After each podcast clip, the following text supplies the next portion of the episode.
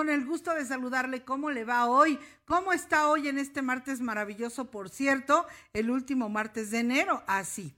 De volada se nos va el mes, la semana, la vida. Por favor, disfrútela, aprovechela, gócela. Soy Rocío y le doy la más cordial bienvenida a Vívete, este programa en el que tenemos invitados súper especiales, información totalmente actualizada, profesional, certificada para que tú la tomes y en el momento de que tengas que tomar una decisión, lo hagas de la mejor manera, de forma correcta. Y si nos equivocamos, que suele suceder, por favor, aprender del error, no volverlo a cometer. Eso es muy importante. Hoy tenemos temas muy, muy básicos. Uno de ellos, tanto si crees que puedes como si crees que no puedes, estás total y absolutamente en lo cierto.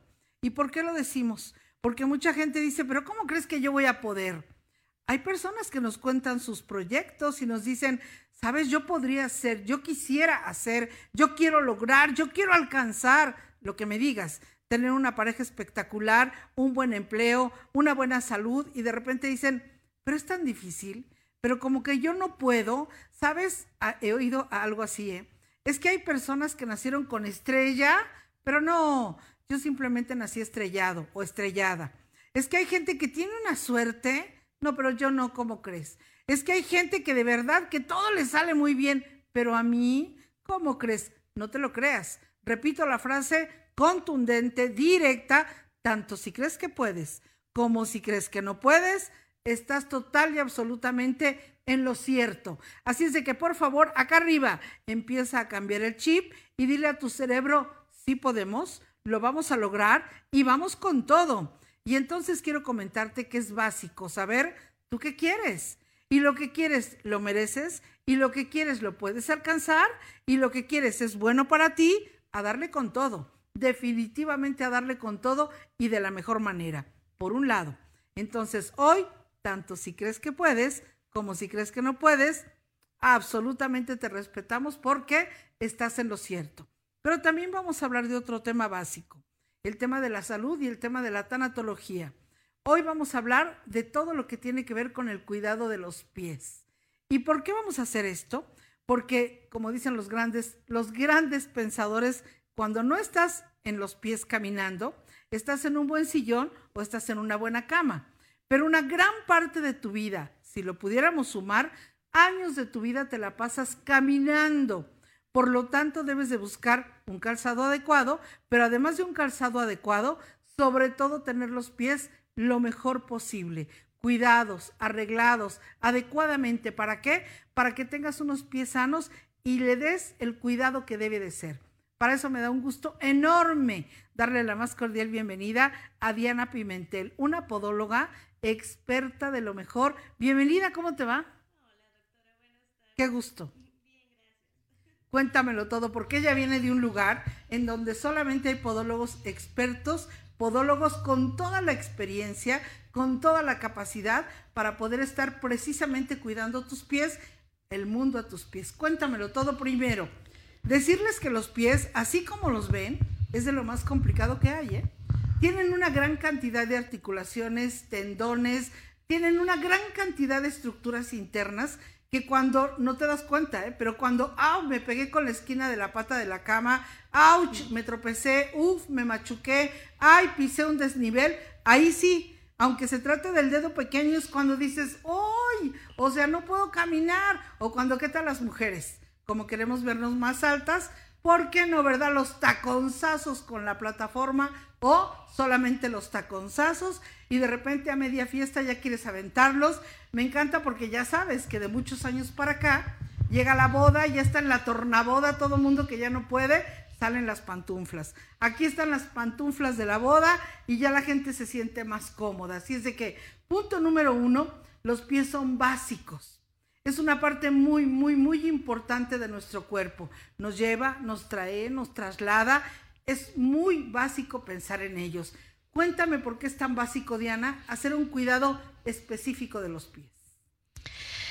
En todo lo que dijo doctora tiene toda la razón. Los pies son los que nos mantienen de pie y hay que consentirlos porque sin ellos no vamos a ningún lado.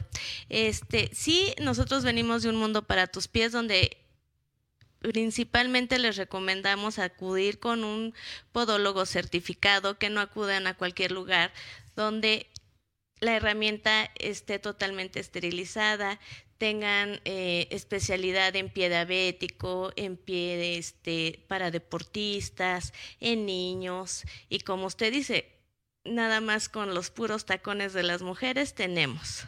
nada más con eso. Desde una uña encarnada, un callito, cualquier cosa. No, una, como dice, ¿no? Una uña encarnada, bueno, como para doblarse del dolor y decir palabritas, palabrotas y todo lo que se ocurra. Empecemos por el principio. Desde luego que cuando somos niños, mamá, papá, quien nos cuide, se hace cargo del cuidado de los pies. Y vemos nosotros cómo lo hacen y vamos aprendiendo y vamos replicando, vamos repitiendo.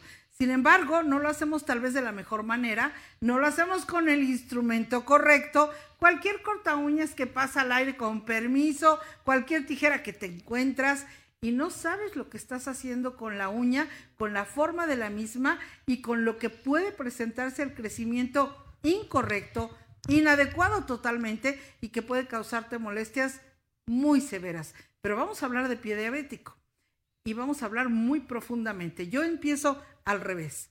Una gran cantidad. Primero empecemos entendiendo que en México como en el mundo la diabetes está en uno de los primeros lugares, ranquea en uno de los primeros lugares de frecuencia. La diabetes es muy, muy frecuente en México. Una gran cantidad de personas la padecen y van a decir, ¿por qué pie diabético? Muy importante entender esto. La diabetes es un padecimiento que tiene que ver con la insulina que no alcanza de alguna manera a cubrir la gran cantidad de glucosa o la cantidad de glucosa que entre y no alcanza a buscar un equilibrio adecuado. ¿Qué puede suceder? Te voy a comentar. La sangre tiene una viscosidad. Si yo tuviera aquí un recipiente con sangre y la tiro, tiene cierta viscosidad. Sin embargo, cuando esa sangre está rebasada de glucosa, la viscosidad aumenta, por un lado. Por otro lado, las arterias no pueden expandirse tanto para que la sangre llegue hasta los últimos lugares. ¿Qué sucede en los pacientes con diabetes que tienen la glucosa descontrolada? Uno, la sangre lleva precisamente el oxígeno para que el tejido esté vivo y funcionando de manera correcta y adecuada. Bueno, ahí te va. En los riñones tenemos las arterias más delgadas que el calibre de un cabello y por lo tanto la sangre rebasada de glucosa no puede llegar porque está la sangre lenta. Haz de cuenta que en lugar de aquí estoy vaciando sangre, estoy vaciando un tarrón de miel. Así lenta, lenta, no alcanza a llegar y como dijeran, sin querer queriendo, se van tapando esas arterias renales mínimas, milimétricas, se van tapando, tapando, tapando. Y lo que sucede es que van dejando sin oxígeno aparte de los riñones. Los riñones dejan de funcionar. Y de repente el paciente dice, pero ¿por qué me tienen que dializar? Si lo que tengo es la glucosa elevada, tengo la diabetes, pero ¿por qué? ¿Por qué la diálisis? Porque tus riñones de a poco y sin que tú te des cuenta han ido dejando de funcionar. Porque como no tienen el oxígeno suficiente, no pueden tener un tejido vivo que esté haciendo lo correcto y lo adecuado. No funcionan, así no sirven. Y entonces hay que buscar un sustituto para que los riñones, como ya no sirven, este sustituto que es la diálisis, la hemodiálisis, el trasplante en unos casos, pueda de alguna manera sustituir el trabajo tan importante, la tarea tan fundamental y vital que llevan a cabo los riñones. Por un lado. Por otro lado, has visto en ocasiones a pacientes con diabetes no controlada, aclaro, que están por ahí con un bastón, que se van guiando, que tienen lentes oscuros o que van tomándole, van poniéndole la mano en el hombro a algún familiar o alguien que los va guiando. Y dicen, ¿qué me pasó? Si estoy enferma de diabetes, enfermo de diabetes, ¿qué tiene que ver con los ojos? Exactamente un caso similar. Hay arterias en los ojos que son más delgadas que el calibre de un cabello. Y por lo tanto esa sangre no alcanza a llegar y los nervios ópticos se van quedando sin sangre, por lo tanto sin oxígeno. De tal forma que la estructura del ojo completamente se va deteriorando. Y llega el momento en que los nervios se quedaron sin oxígeno, se quedaron sin función y los ojos ya no ven. algunos pacientes dicen, oiga, tengo los ojos completos, están ahí perfectos, ¿por qué no puedo ver? Por lo que ya les expliqué. Los nervios ópticos van teniendo un deterioro muy grave, gravísimo, porque no les llega sangre, no les llega oxígeno y esto da como resultado directo ceguera. Pero de esto y más vamos a hablar al regreso. Estás en Vívete. Soy Rocío Tello. Ponte atento y atenta que tenemos promociones de un mundo para tus pies. Regreso contigo. Y como estamos hablando del mundo para tus pies, un mundo para tus pies, estamos hablando de la importancia de cuidar y querer a tus pies. Bueno, ya hablamos de qué es lo que hace la diabetes, la glucosa hasta arriba, la insulina no alcanza, no hay manera de que la alcance y la logre equilibrar. Ya hablamos de algunos, algunos de las complicaciones que tiene una diabetes no controlada. Hablamos de los ojos, hablamos de los riñones. Y vas a decir, ¿a poco hasta allá en los pies las arterias son tan pequeñas? Por un lado sí, y por otro lado los pies son el lugar más lejano al corazón. De todo el cuerpo es lo más lejano que hay. Por lo tanto, le cuesta mucho trabajo al corazón bombear la sangre adecuada, cargada de oxígeno, para que llegue hasta allá. Y entonces no llega hasta allá. Fíjate bien qué es lo que sucede. Cuando la sangre oxigenada no va llegando de forma paulatina a los dedos, el dedo al que me digas de los pies, desde el dedo más grande hasta el dedo más pequeño, sucede que se va perdiendo sensibilidad. Y entonces la paciente o el paciente no siente y de repente puede tener, aunque no lo creas, un pequeño objeto extraño, tan extraño como una mini piedra, que esté adentro del zapato y que no se haya dado cuenta, una costura por dentro del zapato que esté doblada y que no se haya dado cuenta. Cuando tienes una circulación adecuada, dices, ay, déjame, meto la mano al zapato porque me está lastimando, déjame arreglar algo allá adentro o lo llevas a que lo reparen. Los pacientes que tienen esta alternativa de muy poca circulación no sienten, ya no tienen sensación, ya no les duele, ya no les arde, de tal manera que si el paciente, un ejemplo, dice, ay, estoy tan cansado que me voy a dar un baño de pies y el agua está exageradamente caliente, hay lugares que el paciente no lo siente y se está causando quemaduras. Si tiene un objeto extraño, te decía, dentro del zapato, el paciente no lo siente y se está causando una herida que no la siente. Si el paciente descalzo o descalza se tropieza con algo en su casa, pisa algún objeto y le causa alguna herida, no lo siente. Si el paciente se está cortando las uñas y lo hace de manera inadecuada, se causa una herida o la uña se entierra o se encarna, como se le dice comúnmente, no tiene sensibilidad. ¿Y qué sucede en una herida que no es curada, que está dentro, ahí, adentro del zapato, en un ambiente húmedo, oscuro y sin estar curada y sin estar de alguna manera atendida, se va infectando. Y el paciente no lo siente.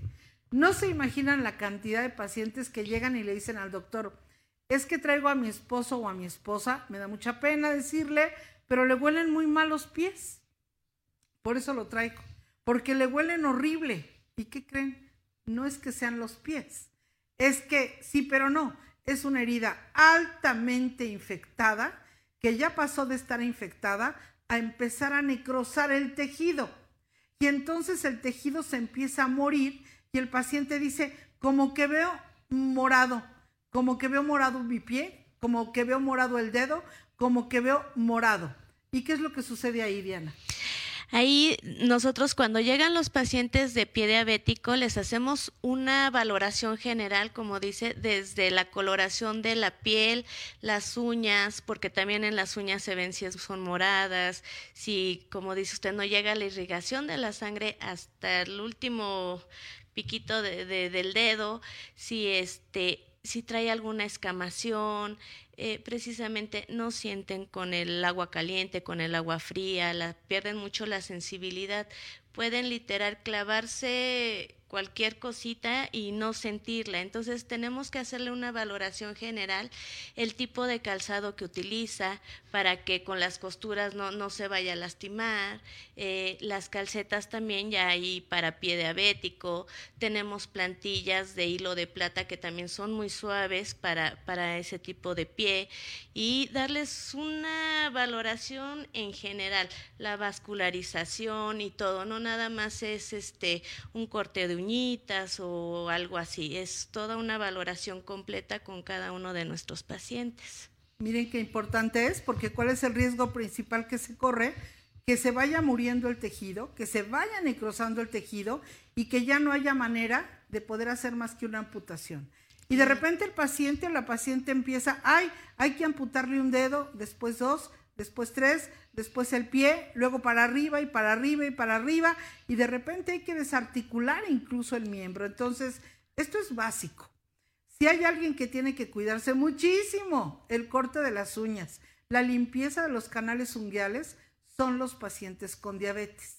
Hay cosas básicas. En cuanto a un paciente se le diagnostica diabetes, a una paciente se le diagnostica diabetes, es muy importante que primero vaya con el endocrinólogo o el médico internista o el médico familiar que lo está checando. Segundo, el oftalmólogo, por favor, una valoración dos veces al año. Y es una valoración completa, completa, desde la medición de la presión intraocular, el dilatar la pupila, el checar perfectamente bien. Va más allá de que igual y me aumentan la graduación. Esto es más allá, esto es muy serio. Y de ahí todos los meses con el podólogo. Pero ¿para qué necesito al podólogo? Yo alcanzo, yo perfectamente me puedo doblar, flexionar y cortar perfectamente las uñas, por lo que acaba de decir Diana. No sabes en qué momento una astilla de uña, un mal corte, un corte de manera inadecuada e incorrecta te pueda llevar de ahí a una necrosis, a una amputación.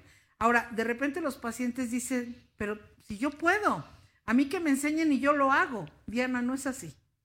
No, claro que no. Nosotros tenemos el instrumental adecuado, aparte de una preparación para saberlo utilizar. Eh, y bueno, no es lo mismo la postura en que ya los pacientes diabéticos, que la mayoría son geriátricos, eh, no pueden agacharse o tener una manipulación o ver bien. Entonces nosotros le facilitamos esa tarea, ¿no? Desde una mejor posición para, para nosotros ver. Ahora básico, Diana, por favor, la limpieza de los canales unguiales. Claro que sí, ahí se hace una hiperkeratosis. Eh, luego se hace por debajo de la uña y hay que limpiar perfectamente. Luego sentimos eh, la presión y pensamos que es la uña y no precisamente es la uña, sino que también es la presión de, de la hiperkeratosis unguial que, que hay que limpiarla bien y sin llegar a rasgar la piel, obviamente y bueno, si se nos llegara a rasgar, tener el antibiótico y todo adecuado para una supervisión de cualquier cosita. A ver, Diana, hablemos de los canales unguiales. ¿Cuáles son los que están alrededor de la uña? Precisamente. Que de repente la uña no creas que siempre crece de manera ordenada. De repente se va un poco más de un lado o un poco de otro. ¿De qué depende? Fíjense lo que sucedió. En la pandemia, yo no sé usted, yo estoy segura de que sí, pero su servidora me la pasé sensacional en cuanto a los pies porque me fascina andar descalza. Y entonces anduve descalza casi toda la pandemia, igual que mucha gente, o con sandalias. ¿Saben qué sucedió? Que muchos pacientes a la hora de volver a comprarse zapatos o volver a querer meterse en los zapatos, dijeron, ups, ya no puedo, ya no quepo. ¿Y por qué no cabes? Porque los dedos se expandieron cómodamente, sin un límite, y ahora de repente de estar así caminando dos años, quieres meterlos en unos zapatos con una punta, bueno, criminal, Diana, sí. criminal, donde un dedo casi casi va encima del otro. Claro que sí. Y nos pasa mucho, no nada más eh, de la pandemia, sino, eh, por ejemplo, eh, nosotros somos mexicanos, el pie mexicano es un poquito más ancho, no tenemos como que el pie italiano, de ese tipo italiano, o, los, o las zapatillas que vienen muy estrechas de la puntita y nos hacen ahí varios hiperkeratosis que le llamamos callosidades y si nos llegan a lastimar. Entonces sí hay que ir poniéndonos un zapato adecuado, de horma ancha y que no nos quede tan apretado. Afortunadamente en la actualidad hay, como lo decía Diana, y muy básico entenderlo, calcetines para paciente diabético. ¿Por qué? Un paciente con diabetes, una paciente con diabetes, por ninguna razón puede usar medias ajustadas. El paciente no puede usar calcetines con resorte apretado. Si ya dijimos que le cuesta mucho trabajo al corazón bombear la sangre oxigenada para que llegue hasta el último dedo del pie, imagínate si además le pones así, calcetines muy apretados o medias muy ajustadas o tobimedias muy cerradas o tines muy cerrados. Lo único que estamos haciendo es complicar todavía más lo difícil que le cuesta a la sangre oxigenada llegar hasta allá, hasta la punta del dedo. Ahora, muy importante, ya hay calcetines para paciente diabético, hay zapatos para paciente con diabetes, que, punto número uno, están hechos de un material que se expande. Diana lo dijo de manera maravillosa, los mexicanos, perdón, pero no tenemos un pie largo así, no, tenemos un tamal en lugar de un pie, así ancho, ancho, ancho, en la mayor parte de las ocasiones.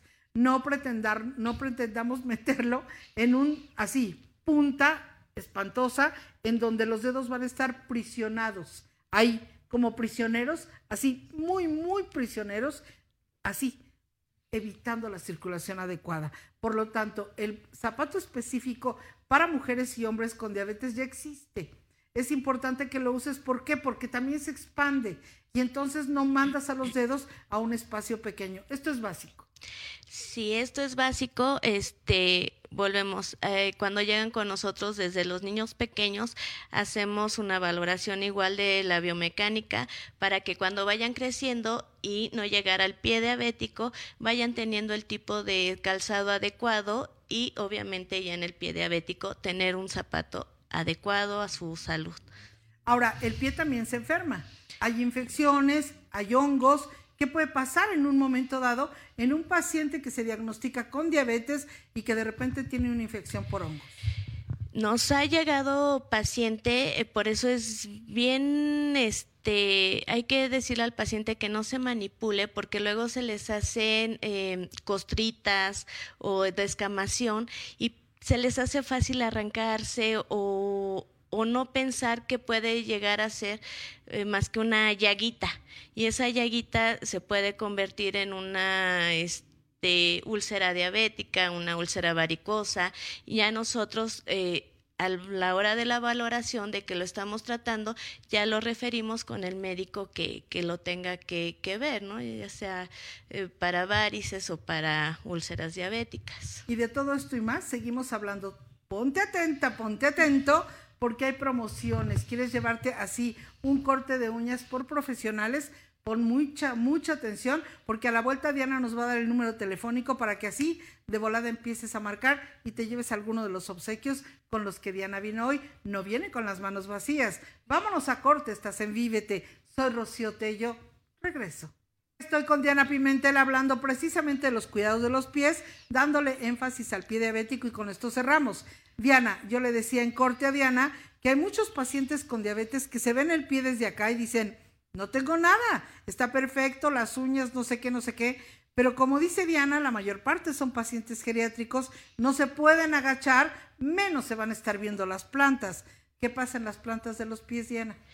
Eh, muchas veces eh, se hace la hiperkeratosis, pero con la hiperkeratosis se hacen grietas, obviamente porque no hay una hidratación o ya hay una deshidratación más bien, y el paciente eh, geriátrico hasta el mismo adolescente no nos no tenemos la cultura de ponernos cremita, de revisarnos.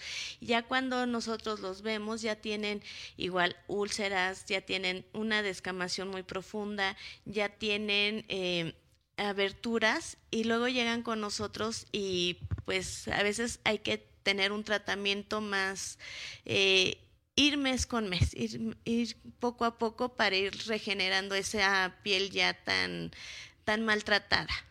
Entonces ya dijimos, para el paciente que tiene diabetes, para la paciente que tiene diabetes, una vez al mes religiosamente, por favor, donde el podólogo. Pero cerramos todo lo que tiene que ver con pie diabético. Diana nos va a dar el número telefónico, que es, mientras ella nos los da, ahora vamos a pasar a hablar de las mujeres embarazadas. Porque si tú crees que estando con un abdomen hasta acá, es bien fácil. Imagínate una chica de siete meses de embarazo, de ocho meses de... No... Ahora sí, agáchate y córtate, por favor, haciendo, no sé, flexionando y cortándote las uñas de los pies, no hay manera. Número telefónico, toma nota, por favor, porque tenemos promociones para ti. Claro que sí, el número telefónico es 771 1188263 Otra vez. 771 1188263 Ahí está, comunícate de volada, di que estás escuchando y viendo el programa de Vívete con Diana y con Rocío Tello y te puedes llevar alguna de las promociones. ¿Cuántas tienes? ¿Cuáles son? Tenemos cinco servicios podológicos preventivos con el 50% de descuento y tenemos cinco valoraciones para eh, examen biomecánico y que les recomendemos unas plantillas. Perfecto. Vámonos con las pacientes embarazadas. Con una mujer que está embarazada, al principio no hay tanto problema, pero sí te encargo cuando ya tienes 20 semanas, 25 semanas, ¿por qué no 22 semanas, 20? ¿Y qué pasa? Obviamente el abdomen está hasta acá, lo sientes hasta las rodillas. ¿Cómo caramba pretendes que te vas a doblar? ¿Qué pasa con ellas? ¿Qué pasa con ellas? Que para empezar, eh, y no nada más en las mujeres embarazadas, sino cuando ya empezamos a tener un sobrepeso, obviamente ese peso va a repercutir tanto en rodillas como en pies. Y en pies eh, las uñas se empiezan a, sentir ese, ese sobrepeso y se nos empiezan a encarnar. Se nos empiezan a encarnar porque no es lo mismo cargar 60 kilos a cargar 80 kilos. Entonces si hay una deformidad tanto eh, en pies como en uñas. Esto es básico. es básico. Mujeres embarazadas también vayan, pero no lo van a creer ¿Saben también qué requiere del servicio podológico? Pues los bebés recién nacidos. Yo le decía a Diana, yo no sé tú, pero yo cuando mi hija era una bebé, nos daba pavor cortarle las uñas. Pavor, porque los dedos son diminutos, tanto de los pies como de las manos, y créeme que cuando tomas la tijera estás así, o cuando tomas el corta uñas estás así, dices, no la quiero lastimar, no la quiero, y te da pavor. Para eso están ellas. ¿Qué puedes hacer, Diana? ¿Y qué, qué sucede cuando los papás con muy buena intención, pero con cero conocimiento, cortan las uñas de los pies de los bebés? Así es, doctora. También tenemos bebés desde un mes de, de, nacidos eh, que nos llegan con la uñita encarnada, que nos llegan precisamente con ese piquito que el corta uñas no llegó a quitar y que los papás pues con sin saber qué cuidados tener, pues ya nos llevan a los bebés ya con, con la uñita encarnada y les vamos dando seguimiento precisamente para que vayan creciendo y vayan teniendo unos pies eh, bien cuidados, ir fomentando la cultura, ya no nada más es el pie diabético. Nosotros atendemos a cualquier paciente con el mismo cuidado porque mucha gente no sabe que, que, es diabética, ¿no? Que ya tiene la diabetes. Entonces, eh, hay diabetes juvenil e infantil y pues obviamente los geriátricos y a todos los pacientes los atendemos con el mismo cuidado. Básico. Entonces, escuchen esto muy bien porque es básico entender el cuidado que ameritan los pies. Estés embarazada o no, la edad que tengas, si eres un paciente con diabetes, eh, a los niños hay que llevarlos ahí para que precisamente tengan un seguimiento oportuno, puntual, para un mejoramiento en todos los sentidos a través del corte correcto de las uñas de los pies. Pero también la limpieza de los canales unguiales son básico. Y vamos a hablar un poco, vamos a hablarlo desde el punto de vista y el énfasis tanatológico a los pacientes que ya no puede hacerse más que una amputación. Es muy importante, por favor, para la familia y se los digo directo, porque de repente llegan al consultorio y me dicen, a ver, doctora, está haciendo un drama, no, no, no, no, porque le tienen que amputar un pie, porque le tienen que amputar una pierna, cuando estamos todos apoyándole, no era para tanto, le van a quitar el pie o la pierna, pero va a salvar la vida, va a continuar con vida. Sin embargo, el médico, la médica ya les dijo que si no se somete a la cirugía, puede tener graves riesgos y corre el peligro a la vida. Por favor, dimensionen de lo que están hablando, validen la pérdida que el paciente o la paciente siente. Nunca digan, es que yo si estuviera en tus zapatos, así me hubiera metido al quirófano no estamos en los zapatos del paciente, no sentimos lo que siente el paciente, saber acompañar tanatológicamente a alguien que va a ser sometido a una amputación es todo, todo una labor de cercanía, de respeto, de no juicio, de no crítica y de una escucha totalmente dinámica. El paciente solo sabe él o ella lo que sienten, los miedos. Hay gente que dice, me da una pena que me vayan a ver sin una pierna o sin un pie, no, no le causaré asco a mi familia, ya no me van a querer cuidar, no van a querer estar conmigo, qué van a decir de mí en el trabajo, ya no, y, hay pacientes que les digo, ¿eh? No nada más por la forma en que lo hicieron, emocionalmente hablando, no nada más vivieron la amputación de una pierna o de un pie, sino se encerraron totalmente, no quieren salir, no me digas, de su casa ni de su recámara.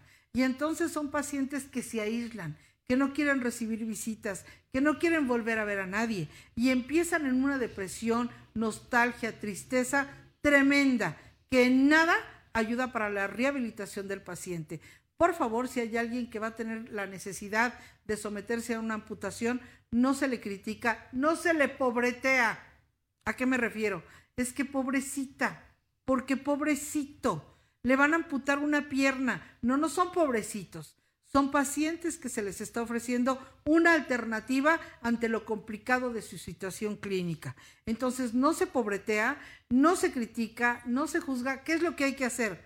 Acompañar al ritmo del paciente. No criticar, no decirle, no es para tanto, deja de llorar, vas a estar bien. Por favor, eso no. ¿Qué tenemos que hacer? En una cercanía hasta donde el paciente lo permita hasta donde Él nos diga, sí quiero que me escuches, sí quiero hablar o no quiero visitas, no quiero ver a nadie, yo nada más quiero estar conmigo en este proceso. Y saben qué? Es total y absolutamente válido y además entendible. Por lo tanto, el acompañamiento tanatológico de alguien que va a ser sometido a una amputación requiere de tolerancia, de paciencia, de una escucha dinámica, de una escucha respetuosa y sobre todo de entender la emocionalidad de la persona, las necesidades de la persona para saber cómo le podemos ayudar. Esto es así, Diana.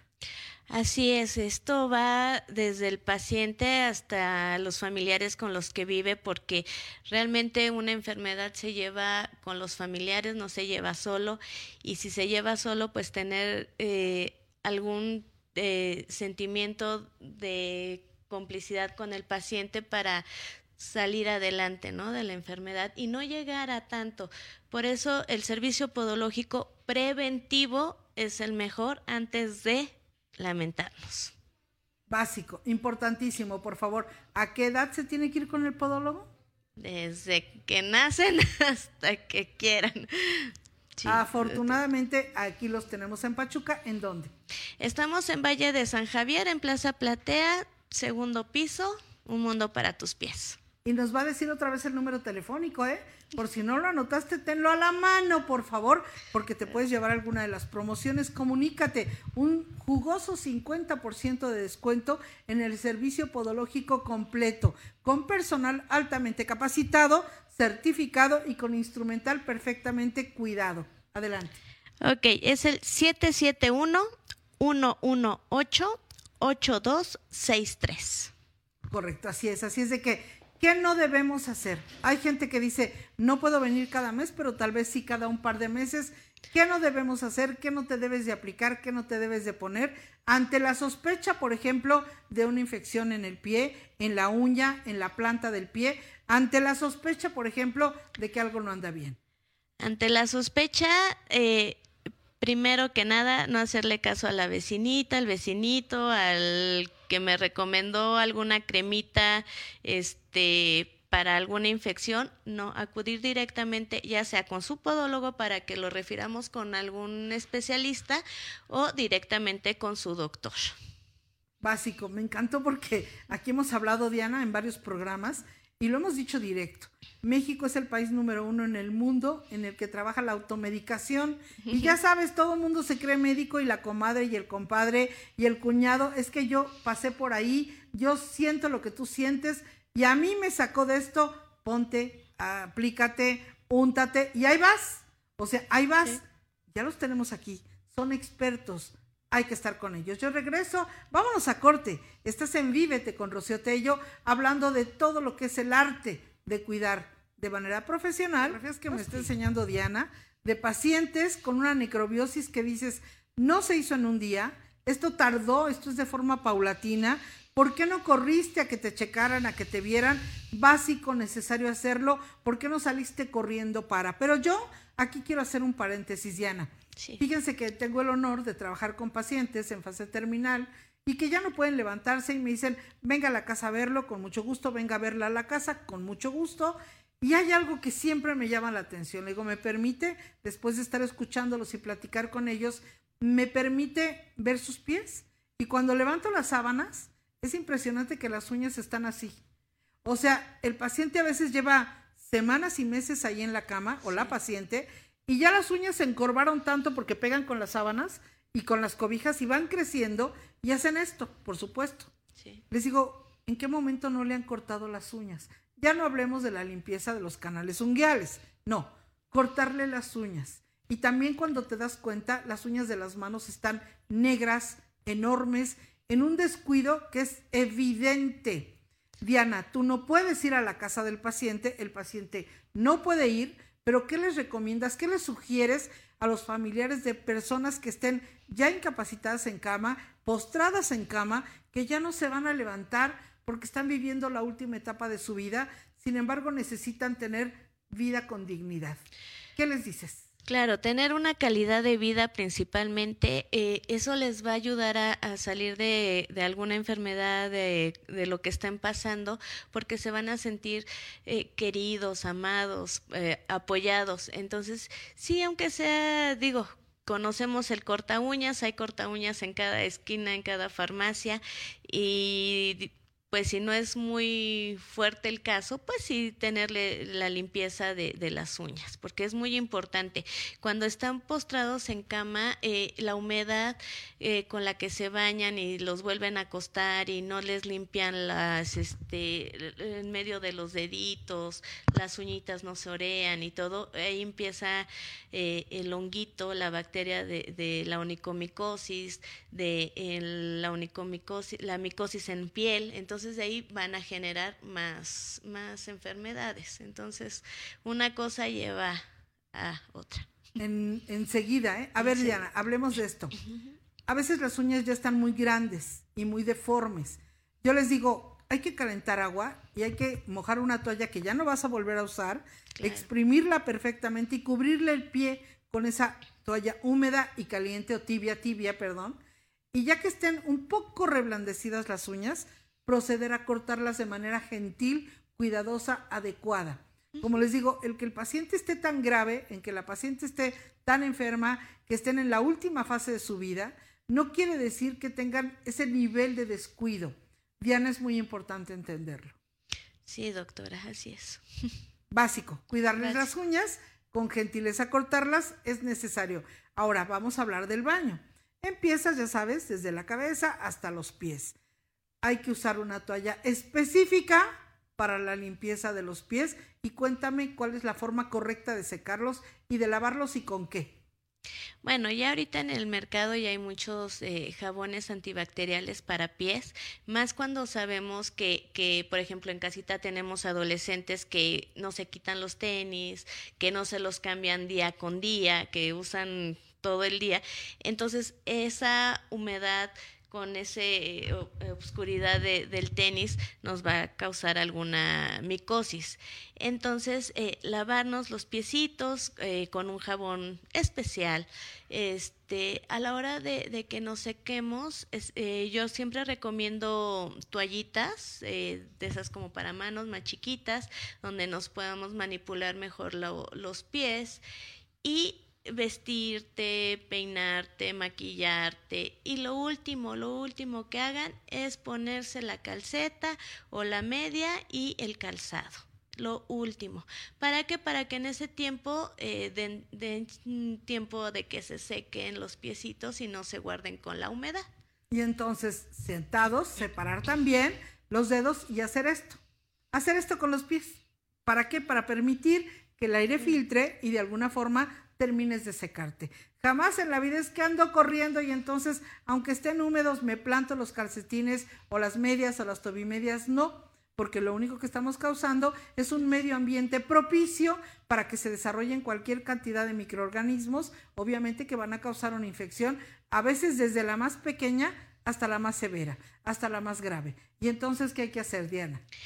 Eh, yo igual siempre les recomiendo, eh, por ejemplo, ahorita ya con la pandemia hay muchos aerosoles antibacteriales y hay otros aerosoles especiales para el calzado, donde te puedes poner un, un aerosol en el calzado, dejarlos orear para no usarlos diario y matar esas bacterias.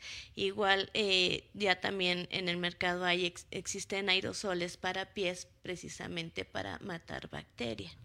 Perfecto. Repítanos en dónde están, por favor, Diana. En Valle de San Javier, en Plaza Platea, en el segundo piso, un mundo para tus pies. Y recuerda, por favor, o estás en un buen sillón, o estás en una buena cama, o estás en unos buenos zapatos, siempre con los pies cuidados, cortados de manera adecuada y sobre todo bien limpios.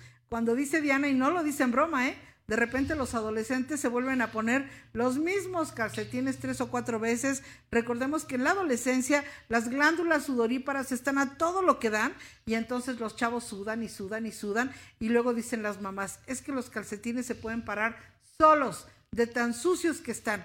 Chicos, hay que cambiarse de calcetines diario. Chicas, por favor, calcetas diario. Hay que cambiarlas todos los días, por favor. Y hay que lavar esos tenis por fuera y por dentro, dejarlos orear, ponerlos al sol. No se quedan ahí toda la vida, ¿eh? Hay que saberlos limpiar y saberlos cuidar. Una, vamos a hacer resumen de, de lo que hablamos hoy. Recuerda lo primero que dijimos. Tanto si crees que puedes como si crees que no puedes, estás en lo cierto. Por favor, no te boicotes. Por favor, está de tu lado y no en tu contra. Dos, el cuidado de los pies es fundamental.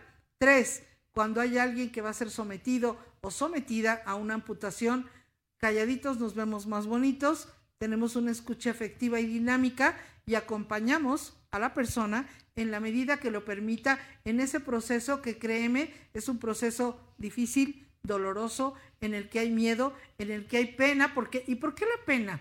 Porque somos un país muy juicioso y muy criticón. Y entonces si tú vas por la calle y alguien va con muletas y sin una pierna, en lugar de voltear, no sé, para otro lado, no, ahí los niños fijan la mirada y los papás no son capaces de decirles, ¿qué estás viendo? ¿Qué estás viendo? ¿De qué se trata? Entonces hay que ser absolutamente respetuosos con la gente que está viviendo la amputación de cualquier parte del cuerpo. Hay que ser muy, muy cuidadosos y muy respetuosos. Y para finalizar, les quiero comentar, tenemos a tu servicio terapias tanatológicas, acompañamiento tanatológico individual, de pareja, familiar, asesoría y consultoría empresarial. Mi número telefónico 771 129 90 97. A donde quiera que vayas, ahí estoy. Y bueno, desde luego que la pandemia nos empujó a trabajar de la forma virtual y con mucho gusto. Les digo que desde aquí les mando saludos a los pacientes que me están escuchando por todos lados. Un grato saludo y gracias de corazón por la confianza. Y a nombre de todo este gran, gran, gran equipo que formamos Canal 10 desde Pachuca para el mundo entero, multimedios, todo lo que tú requieras desde aquí para el mundo completo. Gracias a todos mis compañeros y compañeras que están donde tú no los ves, en el máster detrás de cámaras, en el audio, en la escenografía, en todos lados en la iluminación, en el área administrativa, en radio. Gracias a todos ellos. Yo les mando un beso. Soy Rocío Tello y te mando un beso. A donde quiera que estés. Hasta siempre.